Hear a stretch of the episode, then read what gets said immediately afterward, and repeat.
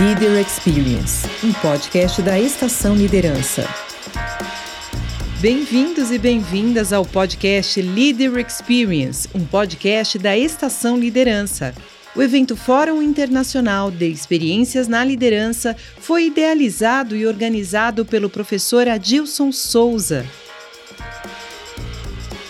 Com 35 anos de experiência em desenvolvimento organizacional e liderança, Adilson é mentor de empresários e executivos, Master Trainer em Programação Neurolinguística, mestre em Psicologia e PhD pela Florida Christian University. O cidadão do mundo Adilson é casado com Sumaia e pai do Tiago, da Liz e do Lui. Responsável pela curadoria do fórum, a consultora em desenvolvimento humano e organizacional Regina Soto Maior é também professora nas áreas de gestão de pessoas, gestão de mudanças e desenvolvimento de líderes mentores, de cursos em diversas instituições. Psicóloga formada pela PUC São Paulo, Regina atua há mais de 32 anos em processos de transformação organizacional, desenvolvimento de líderes e equipes é facilitadora de grupos e conflitos, mentora e coach de executivos e designer de carreira. A consultora sênior de desenvolvimento de pessoas Denise Fernandes, também participante do fórum, possui mais de 30 anos de experiência em gestão de pessoas. Foi head de RH, gerente executiva e business partner em empresas nacionais e multinacionais Denise é especialista em assessment, em condução de grupos, desenvolvimento de executivos e de liderança, mentora e docente de pós-graduação. Possui formação em coaching e certificações internacionais em ferramentas psicométricas e de diagnóstico de cultura organizacional. O fórum reuniu virtualmente líderes e mentores de vários países e setores que compartilharam as melhores práticas e inovações em liderança. A partir deste momento, você irá conhecer e aprender com um conteúdo recheado de reflexões sobre temáticas relacionadas aos principais eixos da transformação organizacional: estratégias, ambientes, talentos e experiências. Leader Experience criando experiências para evolução humana e organizacional. Neste episódio, o bate-papo é sobre segurança psicológica, práticas libertadoras. Quem aborda o tema é a gerente executiva de Gente e Gestão do CNA Idiomas, Luciana Raulino, e Luiz Alberto Silva Santos, responsável pelo desenvolvimento humano e organizacional da Liga Solidária, com moderação de Regina Sotomayor e participação de Adilson Souza e Denise Fernandes. Sejam bem-vindos, uma alegria ter vocês conosco. E acho que vale trazer aqui uma questão também importante do fórum, que é vocês foram escolhidos para estar aqui porque vocês têm uma liderança, uma prática, uma experiência que conversam com os valores, com as práticas da nossa empresa, da Estação Liderança. Então, é, esse momento do fórum é uma oportunidade para ver líderes que estão fazendo diferença no mundo, que fazem diferença no mundo aí. Então, por isso que a gente acabou criando esse espaço. Em conversa com a Regina, a gente ficou refletindo de que esse fórum, há 5, 10 anos atrás, não seria possível, que a gente teria dificuldade de organizar isso, e até no tema anterior, para a gente levar uma visão uma prática, uma visão diferente, uma prática diferente no mundo, a gente tem que ter uma dose considerável. Eu não sei se de, de ousadia, de loucura, mas é o que vai fazer com que a gente construa de fato esse mundo nas organizações de forma melhor. Então, sejam bem-vindos. E uma, uma fala, depois a gente já entra com a Denise aqui, que foi a que apresentou a Lu para a gente. Rê? Acho que a, questão que nós, a nossa preocupação com o tema e trazer essa questão de alta relevância é um, a questão da segurança psicológica, as práticas libertadoras. Vamos começar polemizando se isso é um meio ou um fim que nós buscamos nas organizações. Então, nós vamos convidar a Luciana, Lu, se você quiser, Dê, se você quiser falar ainda sobre a Lu, fica super à vontade. Eu tive o prazer de conhecê-la recentemente e a gente conta agora com a abordagem de vocês sobre essa temática. Bom, boa tarde a todos. É uma honra estar aqui nesse Fórum Internacional de Experiências da Liderança, contribuindo com o tema segurança psicológica nas organizações, junto com a Luciana e o Luiz Alberto. A Luciana, a Lu Raulino, como a gente conhece, né, Lu? Ela uhum. tem uma experiência já de alguns anos, né? Depois a Lu se apresenta mais, mas tem experiência de alguns anos aí em gestão de pessoas. E quando, no momento em que nós falamos desse tema, é, imediatamente me veio a Lu na cabeça. Eu falei, putz, a Lu ela tem muito a contribuir com este tema. Então eu vou passar a palavra para ela agora para ela se apresentar e na sequência o Luiz Alberto também já vai se deixa, apresentar deixa, e vai deixa, contar um pouquinho para é, nós. Deixa eu aproveitar também até fazer essa ponte nesse início do painel aqui com o Luiz Alberto. O Luiz Alberto tem uma trajetória de construção nessa área de desenvolvimento bastante interessante. Ele, nós somos colegas de, de ABRH, de grupo ali, fizemos o. E o trabalho que a Liga faz é um trabalho muito diferente. E o próprio ambiente deles, que é, vale a conhecer, que é um ambiente que inspira uma condição de alta conexão, de alta conexão humana e espiritual.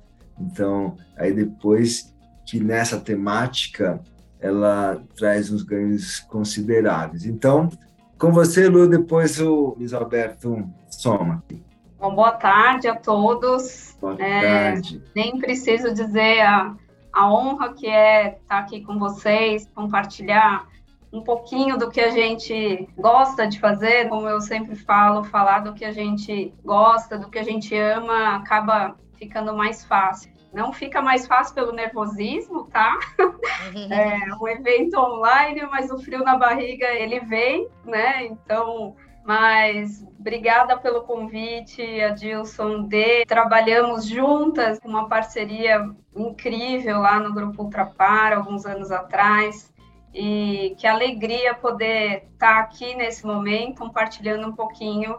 Não vou falar em anos de carreira para não entregar a idade que a gente já vem avançando também, mas há um tempinho aí atuando na área de gente gestão e, e como a gente tem vivenciado essa questão do ambiente ser um ambiente gostoso, um ambiente que eu acordo e vou feliz trabalhar, ou eu me conecto feliz para trabalhar. Hoje em dia a gente tem está trabalhando aí com os dois modelos de formato de, de atuação de trabalho, é ser feliz, é onde a gente estiver, fazendo o que a gente faz de melhor, extraindo o melhor das pessoas e oferecendo um ambiente que elas se sintam bem e em confiança para poder contribuir, para poder produzir e dar resultados. Leader Experience, um podcast da Estação Liderança.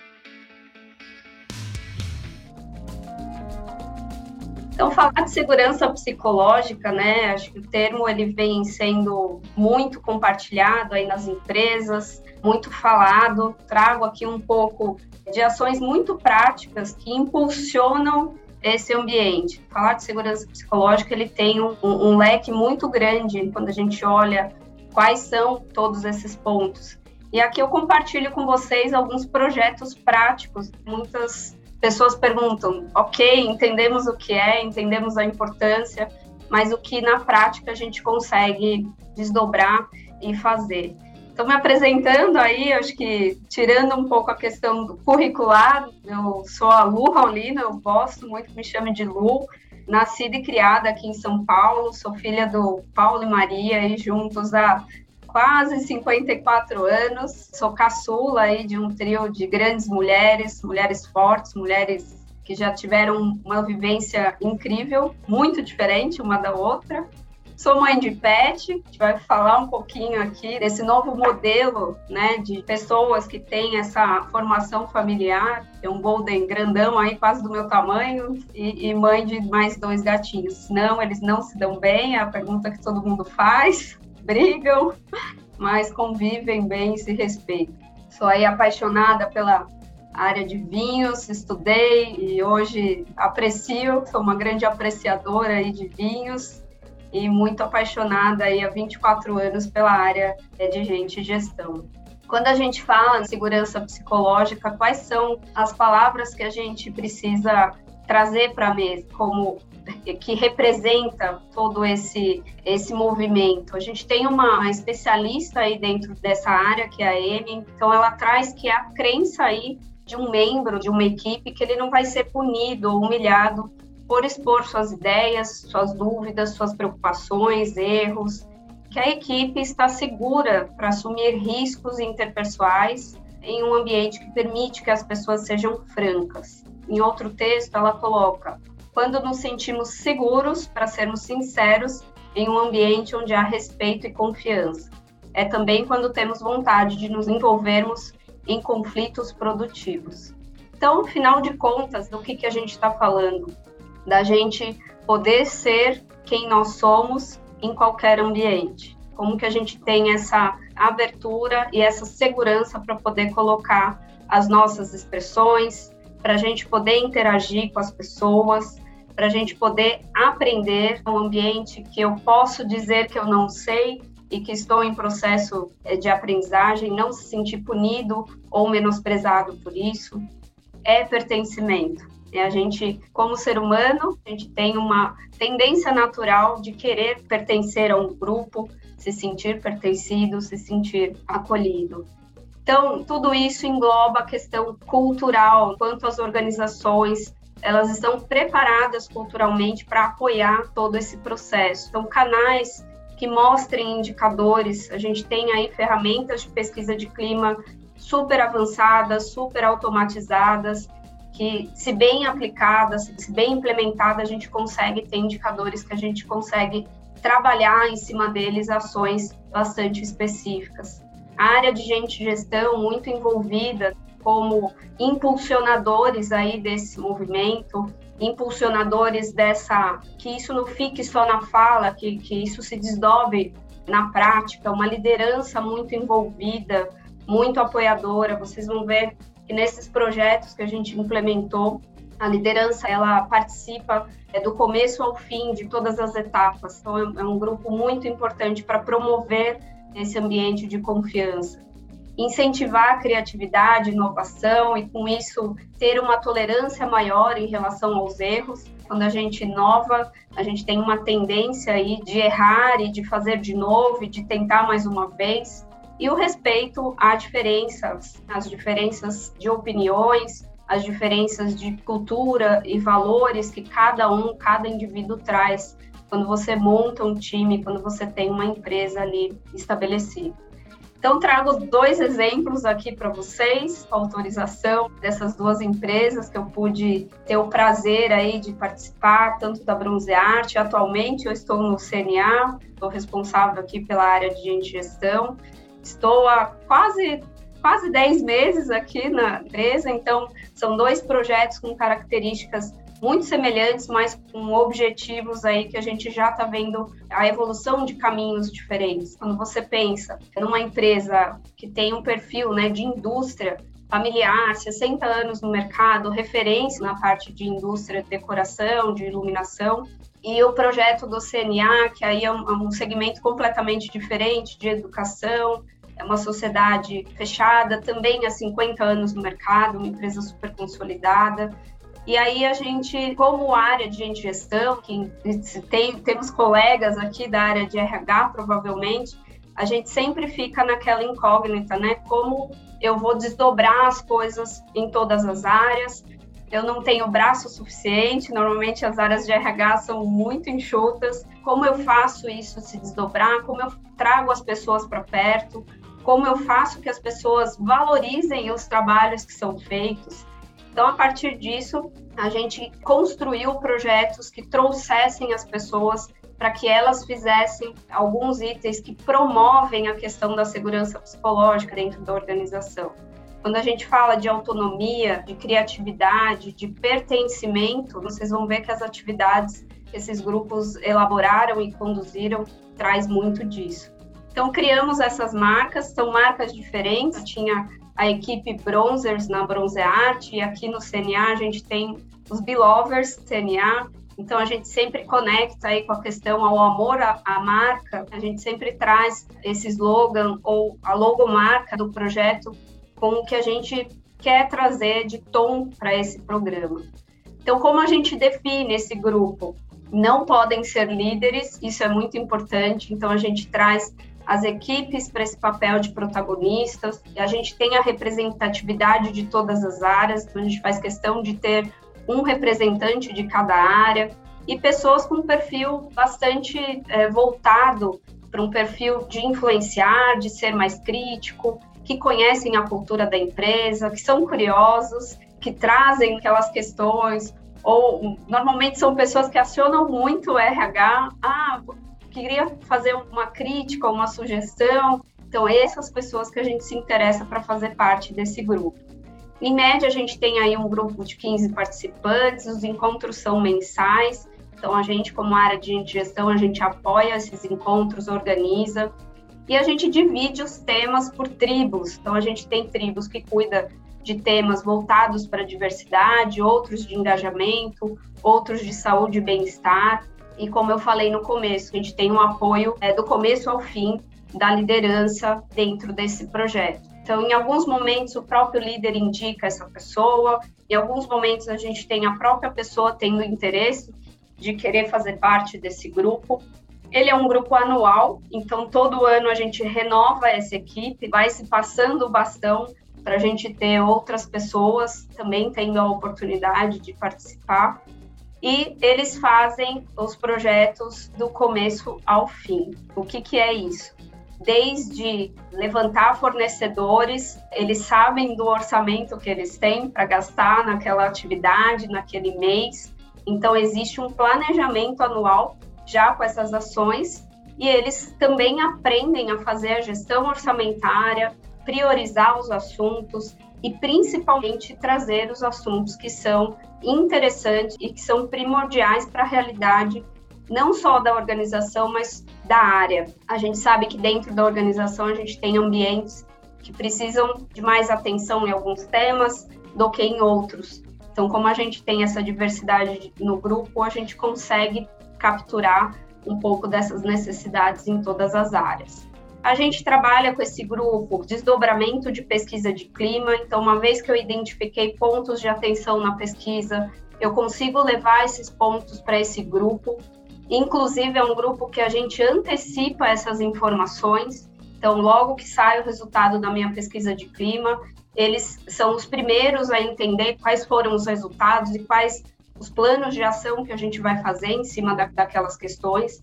É um grupo que a gente privilegia até para poder já se antecipar das questões que podem aparecer ao longo do caminho. Então, a gente vai criando um ambiente que tem ações reais, de necessidades reais. É um grupo que cria uma autonomia incrível de ações, de criatividade, então, eles sabem que tem que fazer muito com pouco, e às vezes as ações, a maioria das ações que vocês vão ver aqui, não tem um investimento muito alto financeiramente falando. São ações criativas e que têm um alto impacto dentro do nosso dia a dia. Então, você gera autonomia, criatividade, a visão do todo. É incrível como esse grupo ele começa a enxergar a realidade de outras áreas, ele sai só do ambiente do dia a dia dele ali, da própria área, ele começa a conhecer a realidade de outras áreas também, fortalece a questão de pertencimento, responsabilidade. Que essas ações impulsionam no fim das contas. Então, aqui é um comparativo de uma pesquisa de clima de um ano para o outro, dois anos, na verdade, a diferença de dois anos, quais os temas que impactam diretamente né, as ações. A comunicação interna teve um, um grande avanço, como que a gente começou a falar mais das pessoas, falar mais das ações, educação corporativa, próprio tema de ESG, quanto ele também evolui dentro dessas ações, quando a gente fala de saúde e bem-estar, inovação e autonomia e qualidade de vida no trabalho. Então, a gente consegue desdobrar isso não só em ações e comportamentos, mas também em indicadores.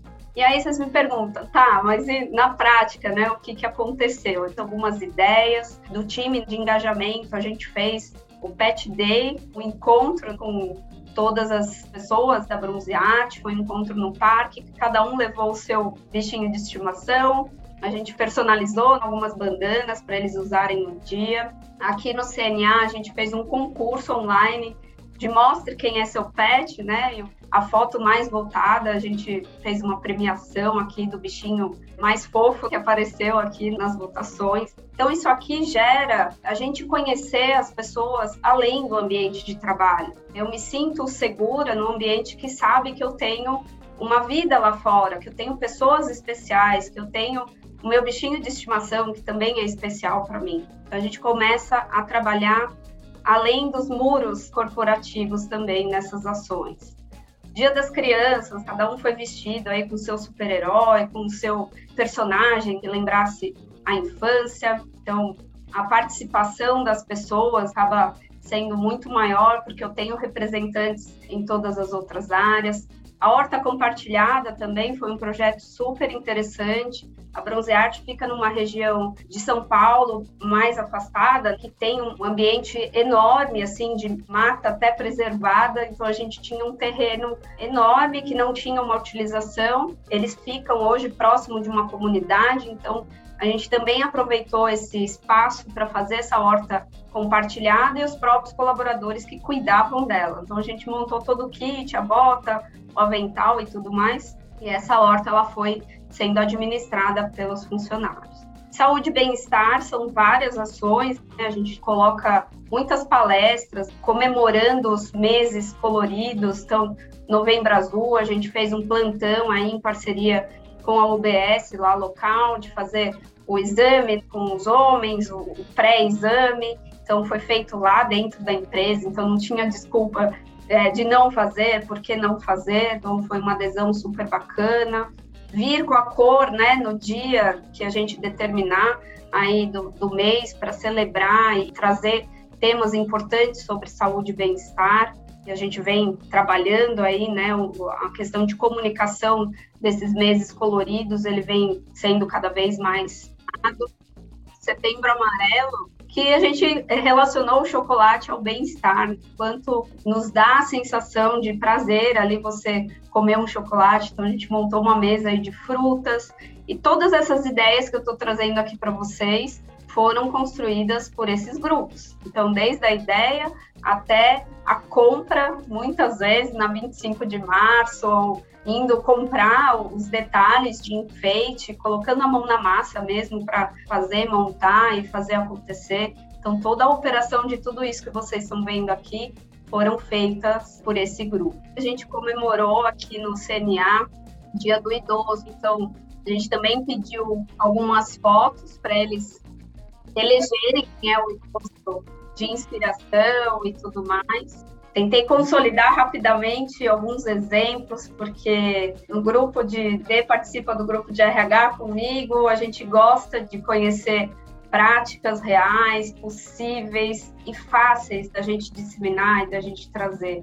Óbvio que essas ações ela é parte de do como você constrói um ambiente psicologicamente seguro, mas ajuda muito. Acho que o desdobramento de tudo isso, o impacto que você tem no resultado, no negócio, nas relações que você estabelece no dia a dia, isso muda drasticamente. Então, são projetos que a gente já colocou em prática, funcionam e nos ajudam muito aí no dia a dia. Fantástico. A Lu, tem... Lu, conta um pouquinho para nós, um minutinho aí que a gente tem, o impacto disso na vida das pessoas, porque o profissional a gente já viu lá nos dados. Agora, qual é o impacto dessas ações, desse trabalho que você fez? Eu sou testemunha disso, eu já sei dessas histórias, mas conta um pouquinho para todo mundo o quanto que isso impactou positivamente na vida das pessoas. A gente ouve muitos feedbacks, assim, e feedbacks muito especiais, das pessoas se sentirem bem, apesar de tudo. Acho que a gente também está falando de organizações que cobram resultados, que têm um dia a dia que tem uma pegada mais puxada e que gera estresse, que gera o medo, a ansiedade de dar conta das coisas. A gente não está isolando isso. Né? Eu acho que as ações elas proporcionam que esses momentos sejam mais leves, nesse sentido de, de como encarar o dia a dia mas a gente já ouviu muitas coisas, assim, o quanto a família acompanha toda essa evolução. Nas redes sociais, a gente acaba percebendo um aumento de compartilhamento da marca atrelado a essas ações, então as pessoas compartilham aquilo que elas gostam de fazer ou aquelas vivências que elas gostaram de ter. Normalmente, rede social, a gente mostra o lado bom do nosso dia a dia. Então, naturalmente, vem um, um compartilhamento natural da nossa marca para fora. E as pessoas começam a ter o desejo de trabalhar naquela empresa por referência de outras pessoas, de amigos, de familiares. Então, a gente ia além do muro organizacional, né, atingir os filhos, atingir as esposas, os maridos que convivem no dia a dia, que no final das contas a gente chega em casa e ou desabafa que foi um dia maravilhoso, ou desabafa que não foi um dia tão bom. E a gente fala disso para as pessoas. Então, acho que o impacto é a gente começar a receber o quanto essas famílias, essa ponta, começa a perceber quanto aquilo está fazendo bem. Teve aqui o dia da gratidão, que não fizemos nada além de, de comprar biscoitinhos da sorte, a gente deixou num espaço com alguns bilhetinhos que você podia escrever e agradecer alguma pessoa por alguma coisa que ela tenha feito por você. E aí os bilhetinhos começaram a se multiplicar e pegar um bilhete desse, você ler, levar para casa e falar, olha, ganhei isso daqui hoje. Teve pessoas que falaram, nossa, isso aqui mudou meu dia, fez, era o que eu precisava ler, era o que eu precisava receber. Quanto se gastou para isso? Nem 200 reais com os biscoitos. Então, a gente não está falando de ações mirabolantes, ações caras ou altos investimento, mas atitudes que transformam e o quanto isso é criativo dentro das pessoas. Todo mundo tem uma ideia legal para trazer, eles fazerem isso, eles sentirem que a mão deles está ali dentro daquela ação, tem um, um impacto enorme de pertencimento, de entender que aquilo foi eu que fiz e tem a minha ideia, tem a minha contribuição ali. E olha que legal, tem um depoimento aqui no chat, a Ingrid colocou assim: sensacional, eu participei dessas ações com a Luciana na Bronze Arte e vi a diferença de forma discrepante na empresa. Há nove anos no mercado de trabalho, não vi ninguém revolucionar o ambiente como ela. Então vale a Uau. pena investir em segurança psicológica Uau. nas organizações. Hein? Muito obrigada, Ingrid, pela contribuição aqui conosco. Que legado, hein? Muito feliz.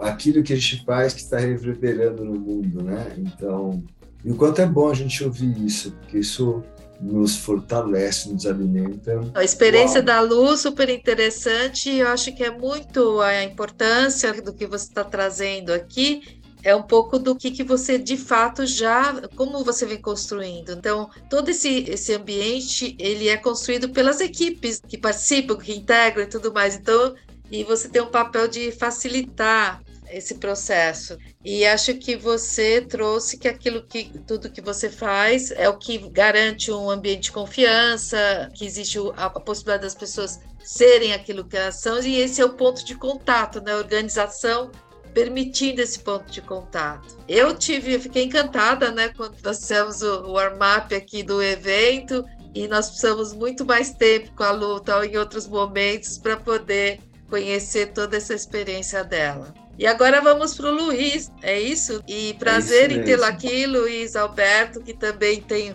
uma prática assim sempre divulgada pela Dilson da Liga Solidária, hum. mas nós queremos conhecer como que vocês, como você atua, enfim, e a organização que você trabalha. Então, nós estamos já no seu tempo, então vou passar a bola para você. Muito obrigada, Lu. Leader Experience.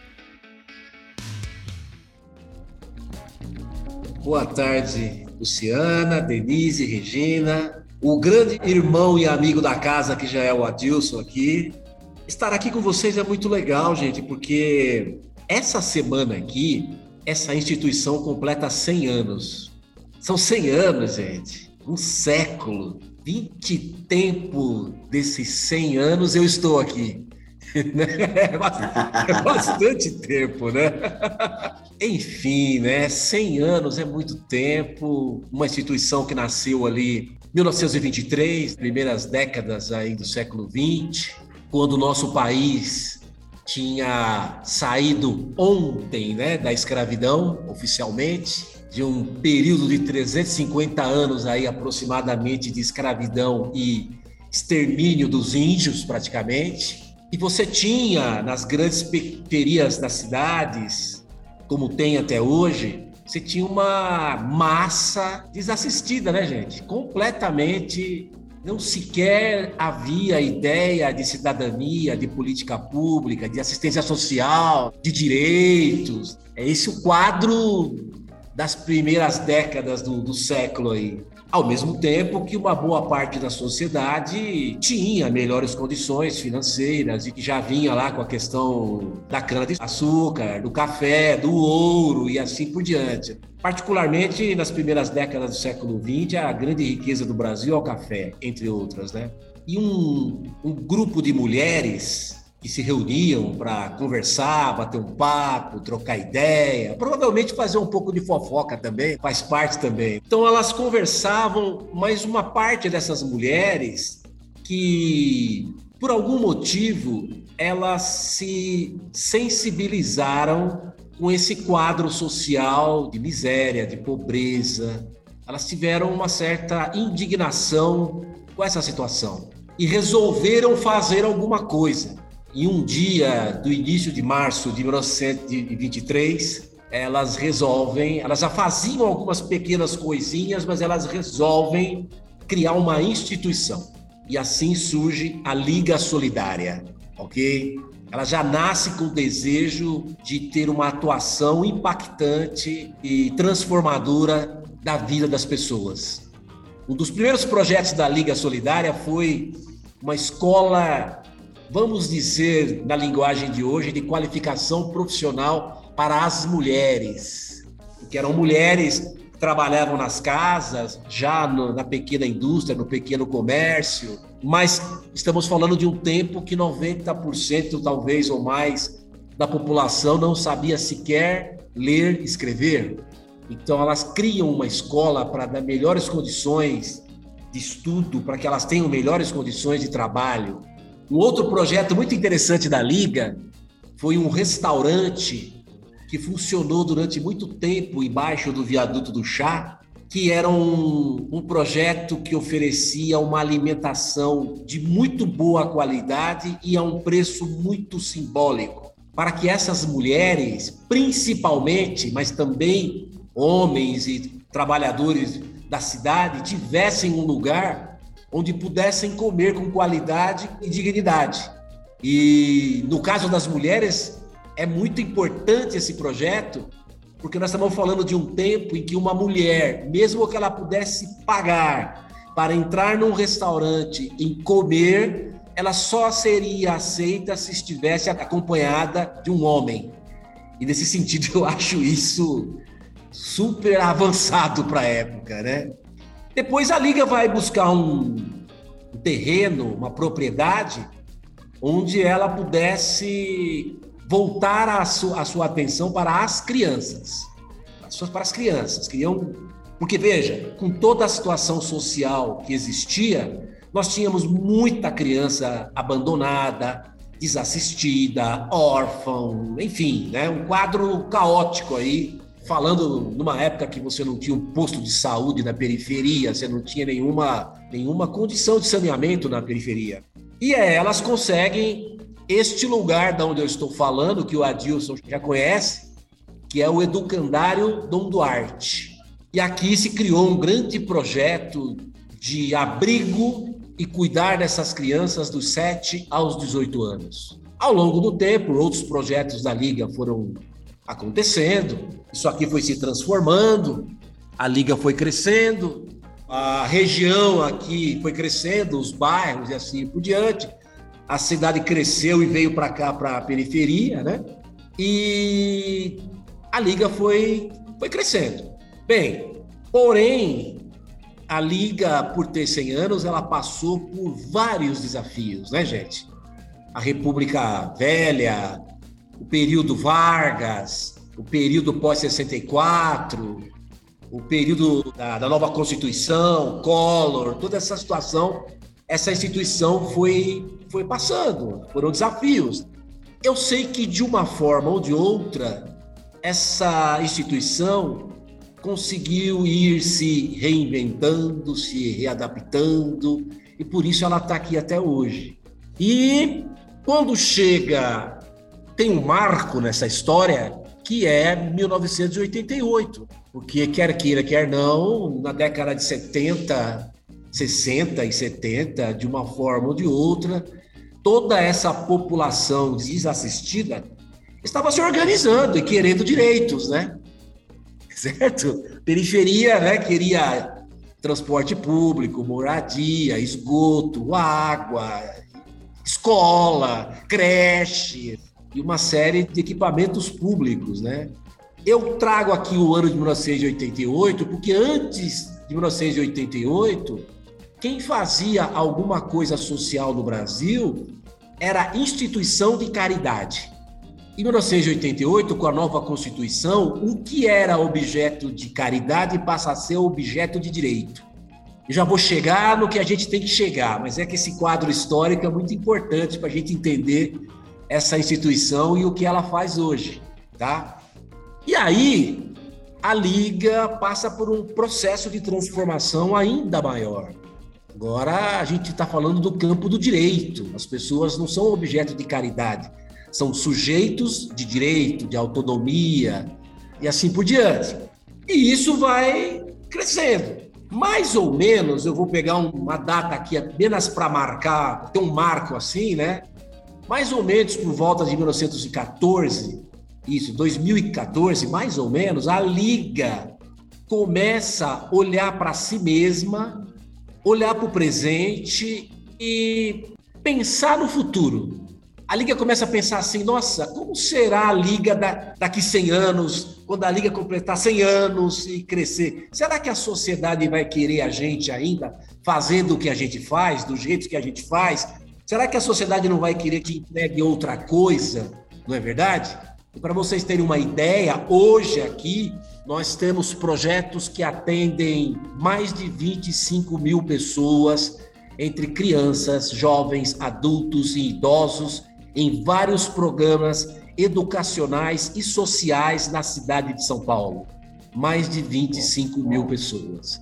Aqui no Educandário por dia circula, sei lá, umas duas mil crianças.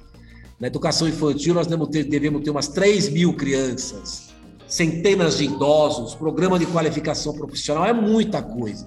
Nós somos, para vocês terem uma ideia, mais de 1.350 colaboradores CLT, mais de 1.500 voluntários. Então, a gente é educadores, professores, todo tipo de, de, de, função e cargo que vocês imaginarem. E aí, a Liga, nesse processo, a partir mais ou menos de 2014, começa a dizer o seguinte: vamos construir uma nova cultura para novos tempos. E a gente se reúne num grupo de lideranças aí, aproximadamente umas 40 pessoas, a gente começa, é, como dizer assim, imergir em vários finais de semana prolongados aí, em vários lugares, e, e começou a pensar, vamos construir uma cultura. E aí, nesse processo, a gente começou a melhorar e modernizar as, os nossos processos e relações.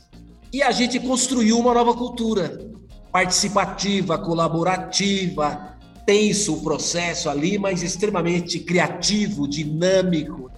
E esse processo estabeleceu quatro pilares dessa nova cultura: ação solidária, desenvolvimento integral, protagonismo em rede e cultura de paz, tá? Então, o processo da gente começar a trabalhar o nosso ambiente para que ele seja acolhedor, com valores elevados, que já vinha antes disso, mas a gente começou a dinamizar isso. A gente pô, começou com a gente começando a disseminar esses valores, essa cultura com todos os colaboradores, de todos os níveis. Para vocês terem uma ideia, eu tive encontros fazer com que as pessoas entendessem e se apropriassem desses quatro conceitos para todos, colaboradores da presidência, até o cara da portaria, até o cara da manutenção, sabe? Até mesmo com o pessoal que trabalha à noite. Vamos fazer encontro à noite, vamos falar de cultura da paz, vamos falar de protagonismo em rede, vamos falar de desenvolvimento integral, Cara, eu falo isso assim com uma emoção incrível, sabe? Eu fico aqui arrepiado, porque é muito legal fazer isso, sabe? É difícil, sabe? As pessoas de início não acreditam nisso. Acha que a gente gosta de abraçar a árvore, sabe? E ficar na montanha meditando. As pessoas não entendem que o processo de cultura de paz não é passividade para tudo, é um processo de movimento, de ação. Então é muito legal isso. E aos poucos também a gente construiu nesse processo um processo de integração de novos colaboradores que chegam para já entender qual que é a filosofia, qual é a cultura, o que, que a gente espera, qual é o impacto do nosso trabalho. O que também vai criando esse ambiente gostoso. Muito legal o processo de integração. A gente desenvolveu, trouxe para cá uma ferramenta muito legal, que é a terapia comunitária integrativa, tá? Que são grupos de escuta de uma técnica criada no Ceará pelo professor Adalberto Barreto. Eu fiz todo o processo de facilitação, hoje eu sou também um formador desse processo, e a gente trouxe a terapia comunitária integrativa para cá, que é um espaço de escuta, de acolhimento, no qual o grupo traz as suas inquietações, suas críticas, enfim, aquela pedrinha no sapato que pode estar tá incomodando ali. O que está pegando, como diz a juventude? Né? O que está me aperreando? E no grupo, a pessoa tem um ambiente ela, onde ela possa se colocar e ela pode perceber na troca com o grupo que ela é mais forte do que ela pensa que é, que ela tem recursos e que o grupo está ali para apoiar, entre outras ações. Então, a gente trouxe várias ferramentas no sentido de trazer. A gente tem grupos de trabalho aqui também, como a Luciana falou, né, dos grupos lá, onde os colaboradores são convidados a fazer parte. Né? Vem aqui, vamos trabalhar com a gente, vamos pensar nessa questão, nessa. A gente tem grupos de trabalho de diversidade e inclusão, grupos de trabalho de espiritualidade, de sustentabilidade, entende? Vários grupos de trabalho onde eles podem, independente de cargo, como ela também trouxe, tem que ser pessoas de vários níveis, vários cargos, não tem hierarquia, não tem liderança. O que tem é pessoas que estão a fim de se engajar uma proposta ali. E o que que isso, que eu sei que o tempo é super curto aqui, mas o que, que trouxe isso para gente? E eu continuo até hoje tendo um papel de gestão e liderança nesses processos, claro que não sozinho, mas eu faço uma coisa que é o seguinte: além de ter um papel de gestão e liderança, eu continuo indo lá na ponta para me encontrar com todo mundo. Entendeu? Fantástico. Gente, isso é legal demais. Você entendeu? E tem uma coisa linda quando eu vou lá na ponta, que converso com os colaboradores, com a mulher da cozinha, com a professora, com o gestor, com o cara da segurança, da manutenção, sabe o que eu percebo? Caramba, o negócio chegou até eles e tem transformação pessoal, familiar e social, sabe? Um dos grandes indicadores, entre outros, é eu ver pessoas com 50, quase 60 anos que falam: puxa, que legal, aqui eu voltei a estudar, eu quero crescer, eu quero saber mais, sabe? Então isso é maravilhoso. Na terapia comunitária integrativa, por exemplo, principalmente logo que bateu a, a pandemia, nossa, ela foi sensacional, foi assim primordial no ano da, da pandemia, eu tenho os indicadores, os números, mas isso eu posso trazer aqui sem medo de errar. A gente atendeu em uns 30, 40 encontros de terapia comunitária integrativa, quase 1.200 colaboradores. fora trabalho com família e com comunidade. Então, eu sou até um pouco suspeito para falar dessa instituição, do que, que eu faço aqui. Eu que nasci em Salvador, Bahia, com dois anos eu estava aqui, cresci na periferia, sou aqui da periferia até hoje. Sempre gostei da educação e tenho pós-graduação em transdisciplinaridade em saúde, liderança e cultura da paz. E estou finalizando agora também mais uma pós-graduação em psicologia transpessoal. Fantástico. Leader Experience, um podcast da Estação Liderança. Bem, Regina, e olha que detalhe interessante, né? A gente olha essa construção da liga nesses 100 anos de cuidar de quem cuida. Acho que esse é um ponto, como a gente está cuidando da MIC para essa interação com o todo. Tem uma pergunta aqui, Lu e Luiz Alberto, se quiser responder depois, a gente responde. Quer eu ler aqui? É, quero. É. Isso. É. O que os palestrantes podem compartilhar sobre tratar o tema suicídio nas organizações? Qual a relação da segurança psicológica nas organizações? Esse é um tema importante, sensível, e eu acho que essa temática a gente teria algum tempo considerável para a gente começar a construir a partir disso. E que eu, eu percebo, essa pergunta para os palestrantes, mas eu vou, vou colocar aqui como um dos, dos integrantes da equipe aqui, a, a segurança psicológica ela dá a condição da gente interagir melhor com o mundo e de lidar com os desafios que a gente tem. E o ambiente corporativo ele é responsável por isso também. Então, tem uma pergunta que eu faço acima dessa pergunta: o que, que as organizações estão deixando de fazer para a gente ter esse extremo na ponta? Eu volto a palavra para Denise para para fechar. Uma mensagem que você deixa para esse nosso grupo aqui, Luiz Alberto. A mensagem que eu deixo é acredite, sabe? Faça, sabe? E uma coisa que eu acho muito importante, mesmo que seja de gota em gota, uma hora a gente enche a caixa. Mas se a gente acredita na possibilidade de humanização e o mundo quer o tempo todo dizer para a gente que isso não é possível, acredite, de gota em gota. Uma hora a gente enche a caixa. Uma hora a gente vai dar muita risada com isso aí, tá bom? Porque vale a pena. Obrigado, Luiz. Obrigado pela sua simpatia, pela sua alegria e pela sua simplicidade. Eu sou fã de você há bastante tempo. Obrigado por somar nesse painel tão fantástico. Lu?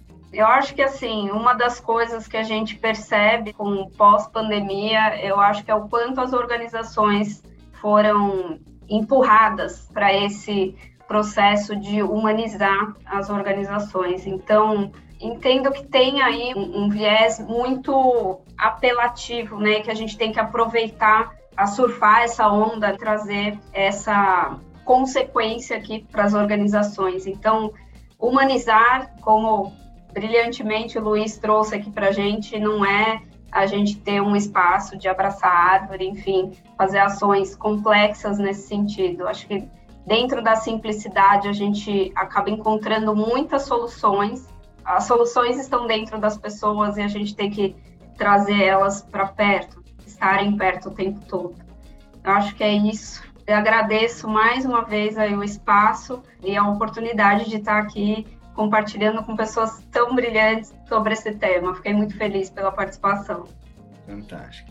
Denise? Eu só agradecer a participação e o aceite da Luciana, o prazer em conhecer o, o Lu aqui também, né, o Luiz, e dizer o seguinte, que quando a gente tem esse espaço de fato de segurança psicológica, como foi citado aqui, esse tema que nós vamos falar depois, em outro momento, em outro fórum, sobre a questão do suicídio, a gente contribui né, para um espaço de escuta, onde as pessoas podem trazer aquilo que realmente elas estão sentindo, aquilo que elas estão vivendo.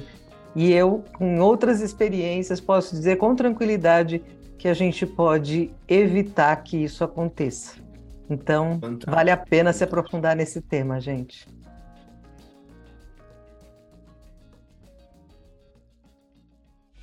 Leader Experience criando experiências para evolução humana e organizacional.